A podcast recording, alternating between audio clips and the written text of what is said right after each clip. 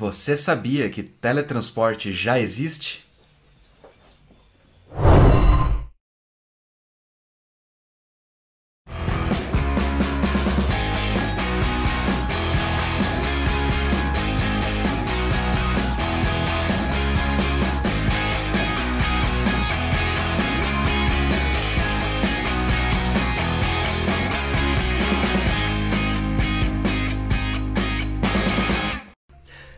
É isso mesmo, mas calma aí que a gente ainda não está podendo transportar nem pessoas e nem objetos.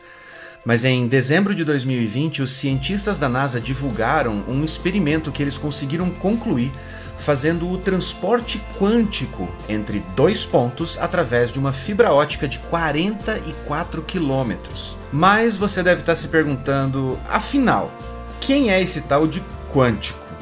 Vamos explicar um pouquinho sobre isso. Na escala em que vivemos, que nós chamamos de escala macro, temos que respeitar certas leis da física, como gravidade, como inércia, condutividade, entre outras. No mundo microscópico, as coisas vão mudando conforme a gente vai se aprofundando nele. Para entendermos melhor essa história de quântico, nós vamos tentar exemplificar da maneira mais simples possível Vamos pegar um ovo de galinha caipira como referência de tamanho. Um ovo de galinha caipira tem em média 55 milímetros ou 5 centímetros e meio de altura. Mas agora nós precisamos entrar nessa dimensão microscópica. Para isso, nós precisamos dividir o nosso ovo 5.500 vezes. Isso mesmo, 5.500 vezes para nós chegarmos ao tamanho de uma célula, que tem aproximadamente 10 micrômetros de diâmetro. É muito pequena, mas para descermos mais um pouquinho e chegarmos no tamanho de uma molécula, nós precisamos dividir aquela célula mais 10 mil vezes. Calma, a gente ainda não chegou lá para chegarmos no nível do tamanho de um átomo ou no nível atômico, nós precisamos dividir essa molécula mais 50 vezes. E aí nós chegamos no tamanho de um átomo, que é em média 0,1 nanômetro de diâmetro. É muito pequeno. Hoje, com toda a tecnologia que nós temos, os cientistas são capazes de visualizar em microscópios eletrônicos células, moléculas e até algumas outras partículas, mas nós ainda não somos capazes de enxergar com imagem um átomo. Nós sabemos que os átomos estão lá e nós sabemos como eles são compostos e como eles se comportam dentro de certos ambientes, porque nós fazemos experimentos e medimos os resultados desses experimentos fazendo colisão entre átomos e provocando reações diferentes entre eles, para que nós possamos medir esses resultados e, através de cálculos matemáticos muito complexos, conseguimos chegar à conclusão da composição desses átomos ou como eles interagem entre eles. Neste mundo atômico, a física que nós conhecemos, que envolve gravidade, inércia e todos os outros fatores comuns do nosso dia a dia, começa a perder o sentido e outras coisas começam a acontecer. Neste mundo, a física que é aplicada é chamada de física quântica. E uma das coisas estranhas que acontece neste mundo da física quântica é algo chamado entrelaçamento quântico, que vai dar sentido a tudo que tem relação com o tal do teletransporte realizado pelos cientistas da NASA. O entrelaçamento quântico ocorre quando dois átomos se interligam e eles se mantêm sincronizados de uma forma que os cientistas ainda não sabem bem explicar como nem por que ocorre. Mas o que ocorre é que esses dois átomos se mantêm ligados entre eles e toda vez que a posição ou o impulso ou mesmo a rotação desses átomos muda, o outro átomo que está entrelaçado começa a apresentar os mesmos comportamentos.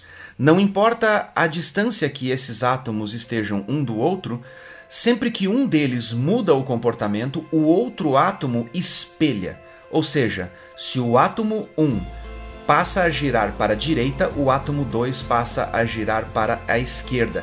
E essa mudança de comportamento ela é instantânea. Não existe nenhum tipo de espera pela transmissão dos dados entre eles ou pela transmissão de uma coordenação entre eles. Simplesmente ocorre.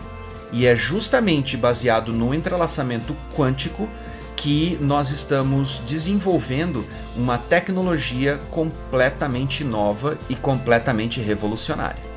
No experimento realizado pelos cientistas da NASA, eles utilizaram um tipo específico de partícula chamada fóton. Fóton pode se comportar como partícula ou como onda, dependendo de como ele é observado e ele apresenta características muito específicas, especialmente para se adaptarem ao experimento que foi realizado pela NASA utilizando a fibra ótica.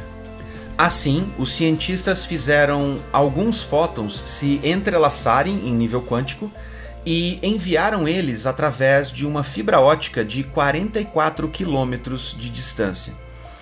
De um lado, os cientistas mudavam o comportamento deste fóton e do outro lado, eles liam a mudança de comportamento do fóton que estava entrelaçado.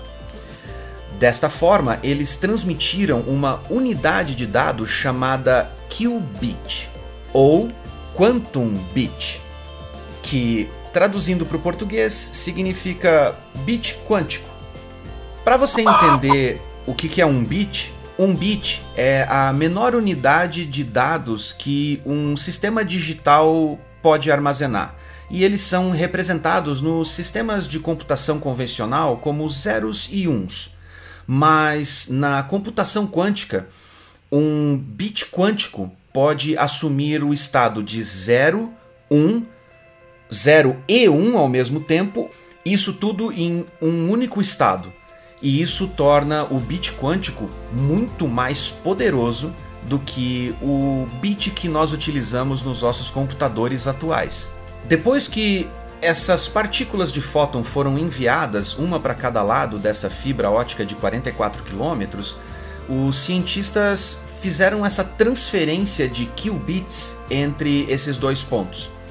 E essa transferência ocorreu de forma instantânea não dependendo da velocidade da luz sendo transmitida através da fibra ótica.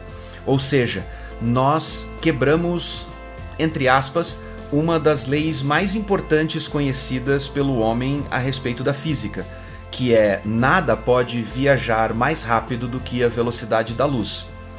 E nesse experimento, os cientistas comprovaram que o entrelaçamento quântico é capaz sim de transmitir informações mais rápido do que a luz é possível de transmitir nos meios que nós temos hoje. Agora, você deve estar se perguntando, e eu com isso? O que, que isso muda na minha vida? Bom, vamos lá. Vamos fazer uma pequena análise sobre como está a tecnologia atualmente. Hoje, a forma mais rápida que nós temos de transmitir informações de um ponto a outro é utilizando fibra ótica que literalmente envia sinais de luz através de pequenos fios revestidos com espelhinhos e faz com que essa luz chegue do outro lado transmitindo aqueles bits convencionais.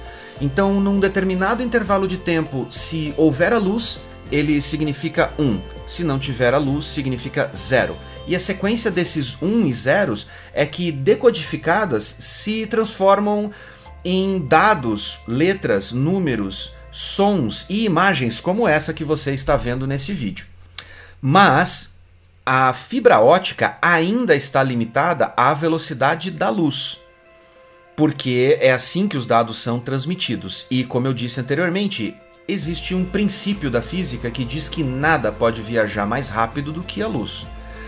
Nós ainda temos um outro meio de comunicação que é a transmissão através de ondas de rádio, que são os sinais que você recebe no seu celular, os sinais que você recebe na sua televisão, que vem através de satélites, todos eles são transmitidos através de sinais, sinais todos eles são transmitidos através de sinais de rádio, que viajam numa velocidade muito próxima da velocidade da luz, mas eles também não podem ultrapassar este limite essa regra que a física impõe pra gente. Vamos pegar um exemplo. Se um usuário lá no Japão quer enviar uma informação para mim aqui no Brasil, ele precisa enviar essa informação e essa informação vai passar por vários equipamentos de roteamento de internet, talvez alguns trechos de fibra ótica, alguns satélites, até ele chegar aqui no Brasil toda essa transição e essa passagem de equipamento em equipamento e vai para o satélite em órbita, desce e entra na fibra ótica, viaja à velocidade da luz através dos cabos de fibra ótica submarinos que estão espalhados pelo mundo inteiro, todo esse processo toma um tempo. E mesmo que tudo fosse transmitido 100% do tempo na velocidade da luz, ainda assim teria um atraso na chegada da informação vinda do Japão até o Brasil. Com a comunicação baseada no entrelaçamento quântico, essas coisas mudariam drasticamente. Imagine que, ao invés de milhares e milhares de quilômetros de fibra ótica submarina e milhares de dólares gastos em satélites que ficam orbitando a Terra, e equipamentos e provedores de internet e tudo isso espalhado pelo mundo, um conectado no outro, para poder fazer aquela informação chegar do Japão até aqui no Brasil, nós tivéssemos apenas dois aparelhos de transmissão quântica. E o mais impressionante é que, por eles utilizarem átomos para enviarem e receberem dados, no espaço aproximado da cabeça de um alfinete caberiam milhões, talvez bilhões de átomos. E a capacidade de transmissão de dados desses átomos seria incrivelmente grande talvez maior até do que toda a capacidade de transmissão de dados atual da nossa internet mundial. Além disso, os dados poderiam ser transmitidos diretamente entre dois pontos: o meu usuário no Japão e o meu computador aqui no Brasil poderiam trocar essas informações de forma literalmente instantânea, porque eles não precisam respeitar um princípio básico da física, que é fazer com que os dados viajem dentro do limite da velocidade da luz. E essa nem é a parte mais impressionante de tudo que a comunicação quântica pode fazer pela humanidade. Mas antes da gente prosseguir, deixa eu te pedir um favorzão. Gasta 100 milissegundos do seu tempo e clica no botão se inscrever aqui embaixo do vídeo. Desse jeito você ajuda o canal a crescer e ajuda a gente a saber que tipo de conteúdo nós podemos fazer para ajudar você a entender melhor o mundo e a solucionar problemas. Mas, além da comunicação na Terra, o que mais muda? Como vocês sabem, nós seres humanos já deixamos de ser uma espécie limitada ao nosso pequeno planeta. E nós já exploramos a Lua e Marte já há algum tempo. Atualmente, a sonda Curiosity, que está explorando Marte, tem uma janela de apenas 8 minutos para se comunicar com os dois satélites que orbitam o planeta, um dos satélites chama Odyssey e o outro chama-se MRO. Essas informações viajam cerca de 225 milhões de quilômetros até chegar à Terra. E para percorrer toda essa distância, elas demoram cerca de 14 minutos. E os dois satélites só conseguem enxergar a Terra durante uma janela de 11 horas. Então toda essa limitação faz com que a nossa comunicação com as sondas que estão na superfície de Marte acabem demorando muito mais, porque você só pode receber informações dentro dessa janela, analisar e você só pode responder dentro da próxima janela, se caso a análise desses dados demorar demais. Utilizando a comunicação quântica, nós poderíamos controlar sondas em Marte literalmente em tempo real. Poderíamos pilotar a sonda ou podemos até mandar robôs humanoides para a superfície de Marte para realizar ações que somente um ser humano conseguiria realizar. E podemos controlar esses robôs como se estivéssemos pilotando um carrinho de controle remoto dentro do nosso próprio quintal, sem demora nenhuma na imagem que nós recebemos desse robô e nos comandos que nós mandamos de volta para que o robô possa reagir a situações inesperadas. E isso tornaria a exploração e talvez até a colonização de Marte infinitamente mais fácil. Atualmente, muitas tecnologias de viagem espacial não são nem sequer desenvolvidas, porque elas impossibilitariam o uso por seres humanos no futuro. Uma delas é a alimentação de espaçonaves por energia nuclear. É muito difícil isolar um reator nuclear no espaço, porque além de uma série de outros fatores, como o tamanho e o peso dos materiais necessários para manter a radiação controlada, ainda existem fatores como a própria gravidade, que nos ajuda a fazer muita coisa no processo de resfriamento dos reatores e no tratamento dessa energia. Mas se nós não estivéssemos limitados a só viajar entre planetas se tivéssemos um ser humano lá dentro, ou se nós não precisássemos esperar horas ou dias para receber as imagens e os dados da nossa nave espacial e se os comandos que nós mandássemos de volta também não demorassem o mesmo tempo para chegar até a nave, talvez a exploração espacial se tornasse algo tão comum quanto sentar na frente do computador e começar a jogar um jogo online com os seus amigos. Um dos exemplos mais cativantes a respeito da exploração espacial seria a possibilidade de podermos dar um pulinho no nosso vizinho mais próximo, que coincidentemente chama-se Próxima Centauri, que fica a 4,2 anos-luz da Terra. Ou em Alpha Centauri, que fica a 4,3. Imaginem só uma nave espacial saindo da Terra e podendo viajar a metade da velocidade da luz, chegando lá em cerca de 9 anos, explorando um sistema solar completamente diferente do nosso pela primeira vez na história da humanidade e tudo isso de camarote, podendo controlar a nave, explorar o sistema solar, explorar os planetas, talvez até descer na superfície do planeta e descobrir vida. Tudo como se nós estivéssemos lá. Mas ao mesmo tempo estaríamos fazendo isso da segurança do nosso lar ou do nosso trabalho aqui na Terra. Pense que fantástico isso seria. Mas voltando para a Terra um pouquinho. Nós ainda estamos muito no início dessa pesquisa e ainda temos muito a descobrir e muito a experimentar até que nós possamos chegar à próxima Centauri ou Alpha Centauri ou ainda mais longe. Neste meio tempo, os cientistas precisam descobrir formas de controlar o entrelaçamento quântico, estabilizar ele por mais tempo e até que nós possamos saltar de um planeta para outro, essa tecnologia vai nos ajudar muito aqui na Terra. Outra possibilidade é explorar o fundo dos nossos oceanos.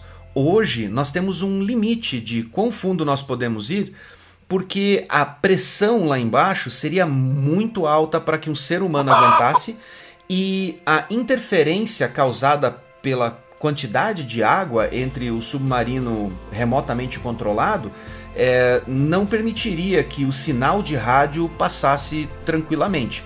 Porém, com o entrelaçamento quântico, isso seria possível e nós poderíamos explorar os mares mais profundos do nosso planeta, coisa que até hoje a humanidade infelizmente ainda não conseguiu fazer.